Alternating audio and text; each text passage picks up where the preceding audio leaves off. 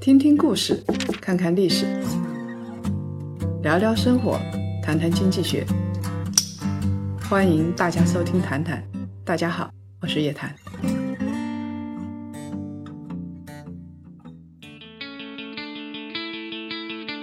各位檀香，大家好！又到了我们一周谈谈的时间。最近呢，在整理跟我们檀香互动的问题当中啊，我发现大家问几个城市问的特别多，就是长三角这一块，南通啊、嘉兴啊这些城市问的特别多，就是关于买房的这个问题。请叶老师在这一期谈谈里跟我们檀香来讲一讲长三角这一块到底怎么样。最近啊，去了一些地方，觉得跟长三角有关系了，那绝对是颠覆三观。因为看国家统计局七十个大中城市的数据啊，房价的数据，其实大多数城市是在下降的，这说明啊，房地产调控已经起到了实效了。但是我到有一些城市啊，发现了截然不同的情况，特别的火爆啊，火爆死了。首先是像南通这样的地方，八九千人摇号，才几百人买房子能买到房子，就摇到就赚到。这个跟上海都不一样啊，对不对？上海的二手房现在也在下降呢。那另外一个，上次我跟诸位檀香说过，跑到松江青浦那边，哎，就发现他们精神气特别足。那怎么回事啊？说华为到他们那儿去了。就拿了个小镇，在这个小镇上的人起码要到一万五千人，那这不是跟松山湖一样了吗？大家就想，华为是不是一个非常重要的中心？就像当初在东莞的松山湖一样，它现在就放到青浦这边来了。哎，还确实是，真是这么回事儿。然后买也买不到。那我们再说苏州啊，苏州其实这个地方挺大的，它人口超过一千万了啊。以前苏州主要是中心城区和苏州的新区嘛，新加坡工业园区大家都知道，拍电视剧都挺好的时候，那个小裤衩就是在苏州的新区啊，看起来特高大上那样一个地方。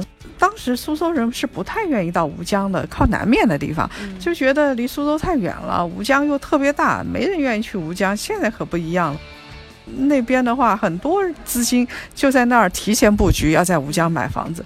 我当时就在想，这到底出啥事儿了？整个长三角一定是有什么消息，嗯，啊，重大的消息。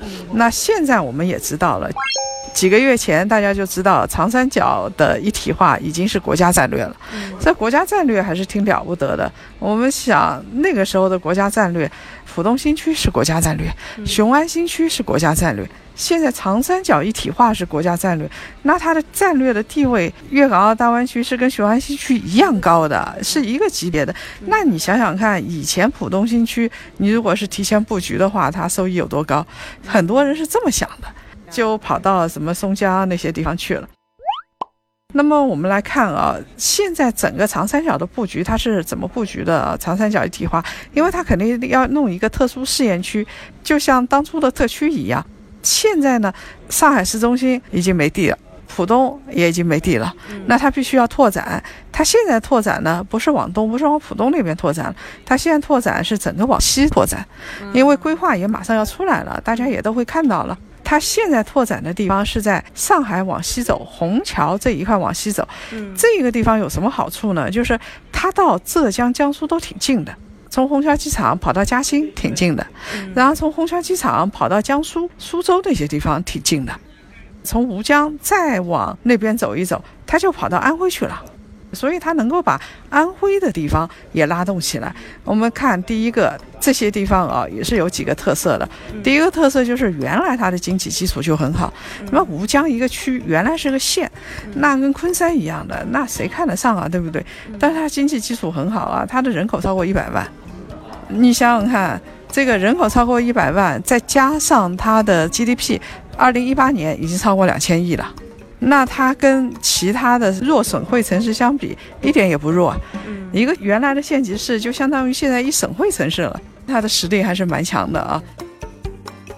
那么，其实边上的几座城市都是这样子的，吴江是这样子，嘉善也是这样子。像嘉善、上海青浦，青浦的常住人口一百万，GDP 是一千亿以上。嗯，而且这些地方都各有特色。像吴江，我们知道，我们以前总觉得，哎，我要吃太湖三白，什么白磷虾、白鱼啊，什么要跑到吴江去。嗯，这个对吴江的认识是错的。吴江它经济基础很好，它的电子啊、光缆产业是属于强势产业，特别好。然后它还有一个东西我特别喜欢的，就是它的丝绸特别好，很漂亮啊。从明代开始，就是中国出口丝绸、出口棉布的地方。棉布是松江出口的，丝绸是吴江出口的。那你你想，从明代开始，它就是中国的一个外贸中心。然后从改革开放以后的话，它就是一个乡镇企业的中心。这小小的地方，藏龙卧虎，里面藏了不少有钱人，都是这样的地方。青浦以前是旅游的，我们知道陈逸飞画的周庄，其实就跟青浦交界的地方。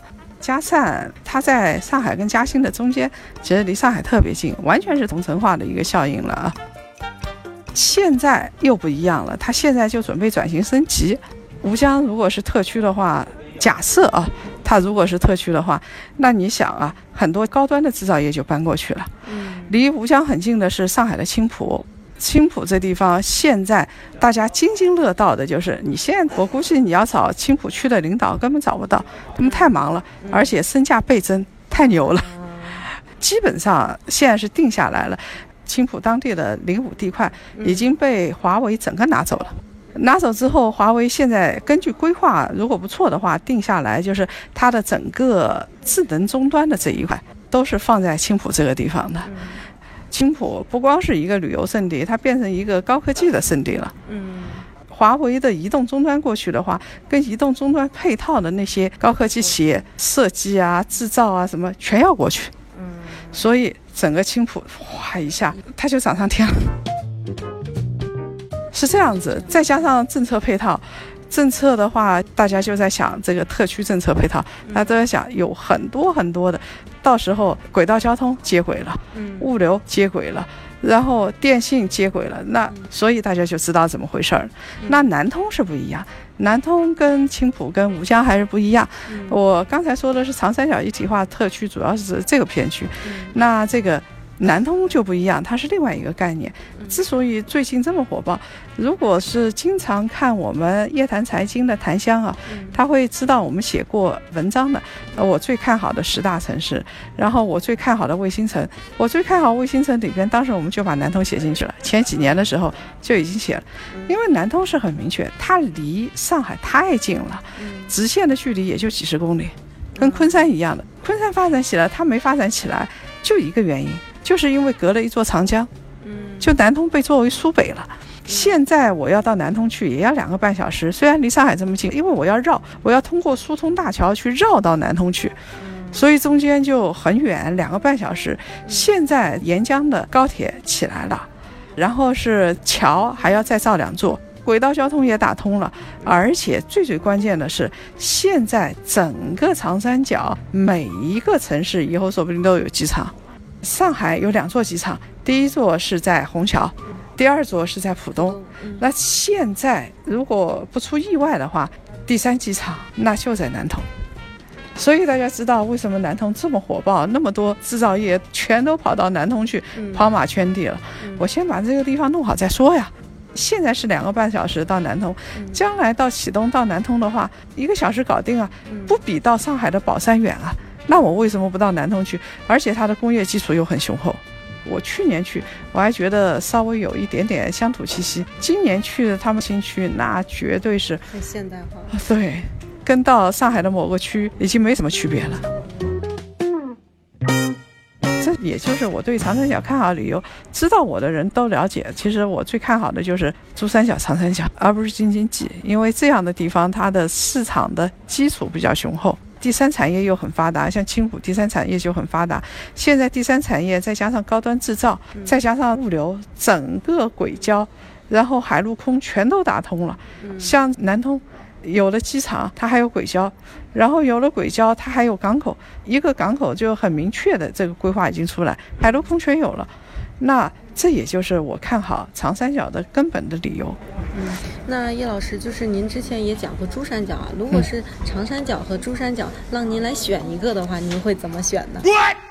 不要给我出这样的问题，就是你跟你妈掉到水里，我去救谁啊？这个是传统的挖坑题啊。在我眼里，我根本不会被这样的事情所纠结。嗯，我就很明确，我现在一定是在上海，上海的高科技园区或者是上海的金融中心。为什么？因为我干的活就这个东西。我的行业特点决定了我要跟这样的人在一起。如果我离开这些新区，我就相当于鱼儿离开了水，那呼吸就比较困难。我留在上海。就是因为这个理由，没有其他理由。那如果我是做高端制造业，像以前做电子产业的，那我说不定就去昆山了，挺好的。然后我如果是做生物制药的，我说不定就去苏州啊，都特别好的地方啊。那个地方工程师又多，物流又发达，然后又很便宜，还能给我优惠政策。那我为什么不去啊？我还经常能够跟行业内的人喝喝咖啡、聊聊天啊。那么我如果是做物流行业的，我说不定现在就去南通去跑马圈地去了。在我眼里的话，现在整个的长三角就看你干什么。你如果是干某个行业的，你必须是在某个特定的地方，你去落地开花结果。因为这个地方就是可以给你提供很多的资源。这个是作为企业来说的。那我如果是做金融的，我一定是在陆家嘴或者是在基金小镇嘛，嗯，这毫无疑问的。那我如果是做设计的汽车的，那我一定是在上海嘉定嘛，我不会到市中心去啊，市中心只是我展示的一个门面。那对于我个人投资来说的话，很简单。首先是上海，上海的话，原来是八十年代、九十年代的时候，浦东新区有规划了，还没起来的时候是个黑马，我就跑到浦东去。如果浦东现在也很贵了，那我就跑到吴江那些地方去，卫星城去。如果吴江那些地方也很贵了，往南通那些地方跑。如果南通那些地方很贵，我再往周边跑。这个就是个人投资的一个逻辑。因为你看到这个城市一定会扩张的嘛，一圈一圈的在扩大，你就跟着城市圈的规划走就行了。我一直在说，人家投资了几百亿，你跟投一百万，你还天天睡不着觉，那就不要做投资了。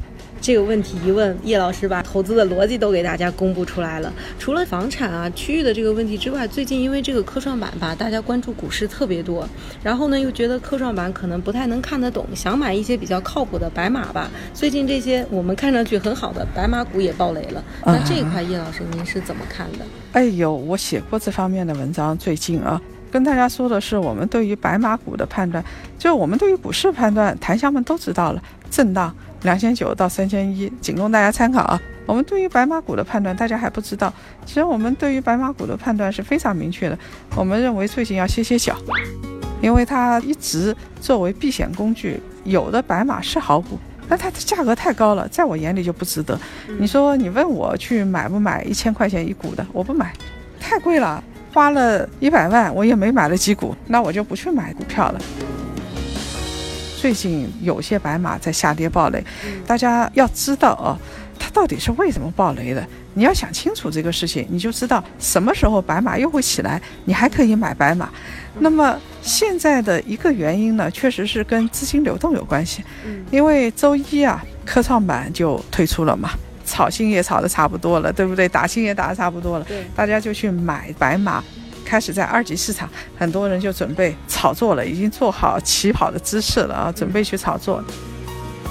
我们看科创板里头大量的资金去追逐这几家企业，那这些科创板一开始的话肯定是有一个炒作过程的。我们说主要不是科创板，当然呢，因为科创板很多资金就去了，也有一个分流的过程，不是最最重要的理由，也只是说有这么一个理由而已。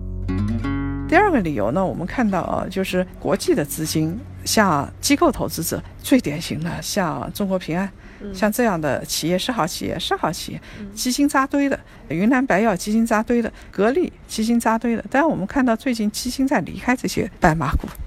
这些白马股没有爆出什么雷，没有造假，但是依然在离开，就是因为觉得我要去挪一部分资金去干别的事情了，而且你价格又很高了，我该套点线了，套点线，其他的钱我再去赚一笔。嗯，所以大家看北上资金的话也很明确，北上资金是最敏感的资金了。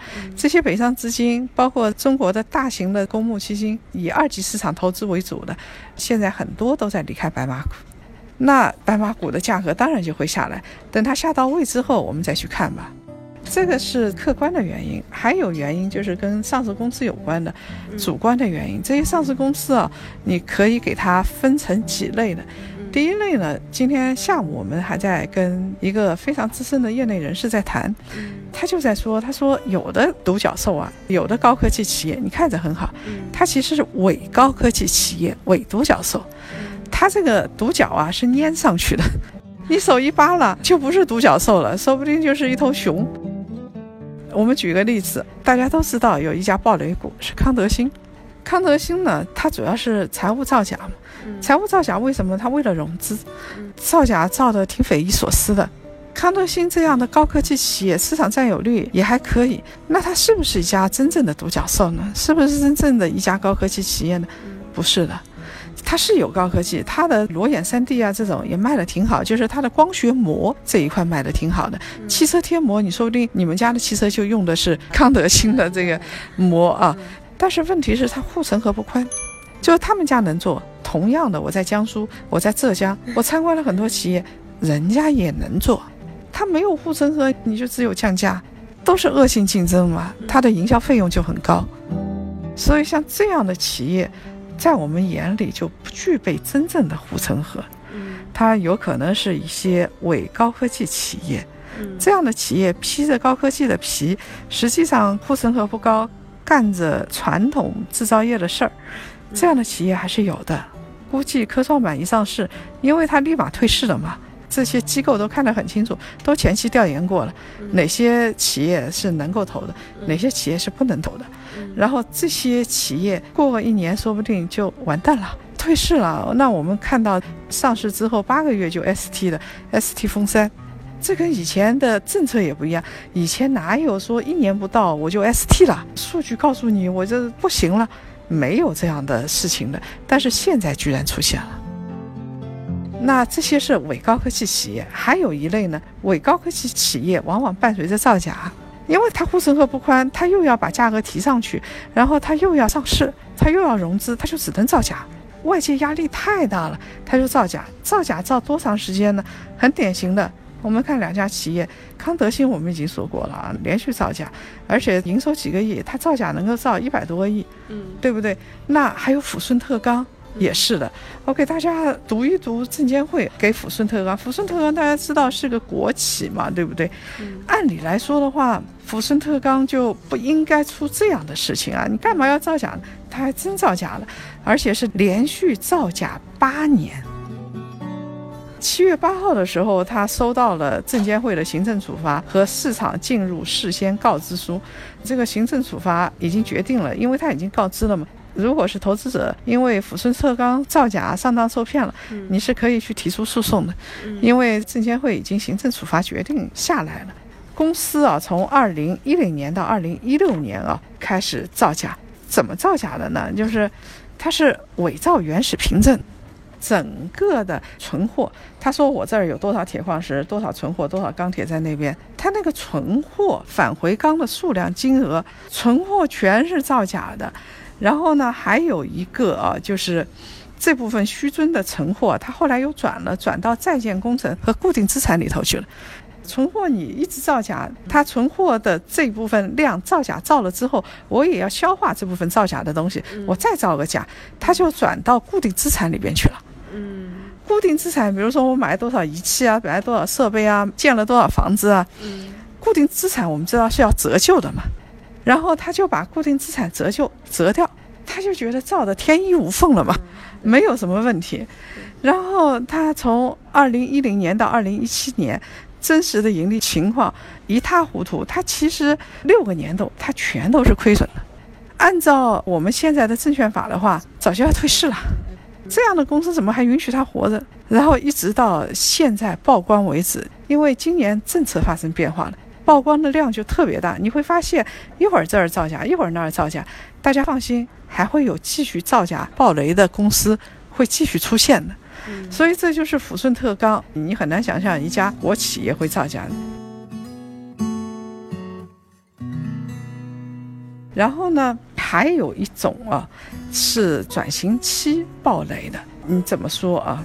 就是它进入一个糟糕的周期了。嗯，这家公司呢也没有有意造假，我举个例子啊，那咱们就看化工企业啊，它这个化工企业的话，原来它早就应该上下游布局了，嗯，因为你要转型了，你就看得出来，你的利润已经很薄了。制造业的利润能有百分之三、百分之五就不错了。嗯，像这样的企业就很糟糕啊。那它早就应该转型，或者早就应该配置某部分资产。像中国的有一些高科技企业、互联网企业，其实它没赚什么钱，全靠地。这样企业蛮多的，我就不说哪家了，把人都得罪完了。这是高科技企业拿地，要么它就是转上下游，比如说它把物流设施啊、储备啊、上下游的原材料啊。它全都打通了，打通了之后，现在原材料价格一上涨，他们的日子就很好过。有的制造业该转型的时候没转，也没有去收购企业。现在整个形势不是不好吗？它的利润又很低，所以在转型期被淘汰的企业是占了绝大多数。那大家也看到了，前段时间前两天我写了一家大白马，这家大白马让很多人赚了很多钱的。他突然的变脸了，变成斑马了，很多人伤心死了。嗯，就是东阿阿胶，东阿阿胶其实说的人也挺多了，有人说是因为东阿阿胶每年提价，就是因为你良心坏了，所以东阿阿胶现在就股价大跌了。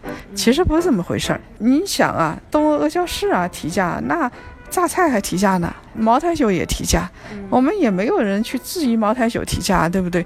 那东阿阿胶提了十八次。前面提价，为什么你一直没说股价也没跌？现在提价，股价就跌了，这说明不是提价造成的，一定是其他原因造成的。你看了之后，你就会发现品牌转型了，包括营销渠道出问题了。它营销渠道，你同样的阿胶，每半斤你卖一千四，人家每半斤就卖几百块钱，五六百块钱，人家的品牌也还可以。你福牌阿胶。那你说怎么跟人家竞争？而且他们在营销的时候提成还给的特别高，所以你你要到店里去买阿胶，你会发现啊，店员啊给大家推荐的都是啥呢？都是福牌阿胶。哎，你先生你买这个，小姐你买这个吧。他推荐福牌阿胶，到最后才不情不愿的。你说我要买东阿阿胶，他才把东阿阿胶拿出来。他整个的这一套逻辑你就很清楚了嘛。东阿阿胶也可以给他们提成高啊，对不对？那为什么不给他们高提成呢？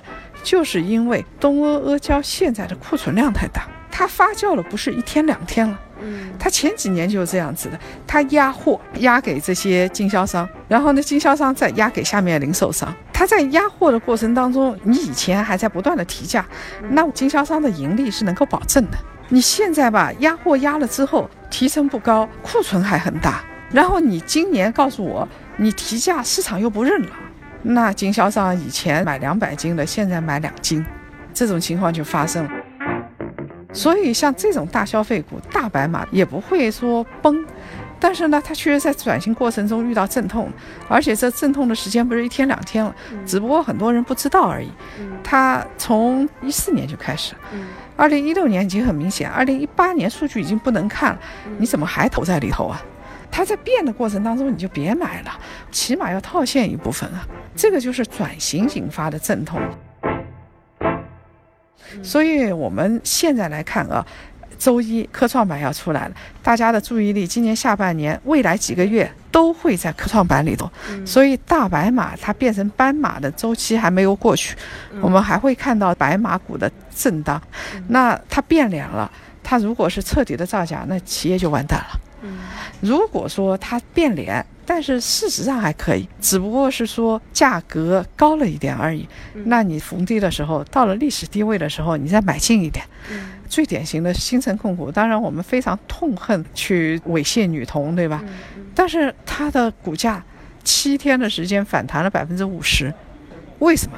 就是因为它资产还是好的，它有很多地，公司的资产是实实在在的，很便宜的价格拿那么多地，大家都看得很清楚，觉得跌到位了，那很多基金就开始买入了。所以看看北上资金的情况，看看基金的情况啊。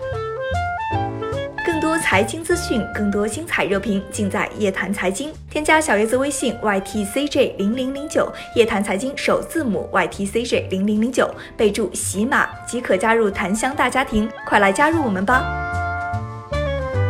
其实今天讲了挺丰富的，我们从长三角的房产的问题来聊到了股市，聊到了科创板和大白马。这一次叶老师的干货特别特别多，大家一定要用心听。那本期的谈谈到这里就结束了，我们下一期再见。好，各位檀香再见。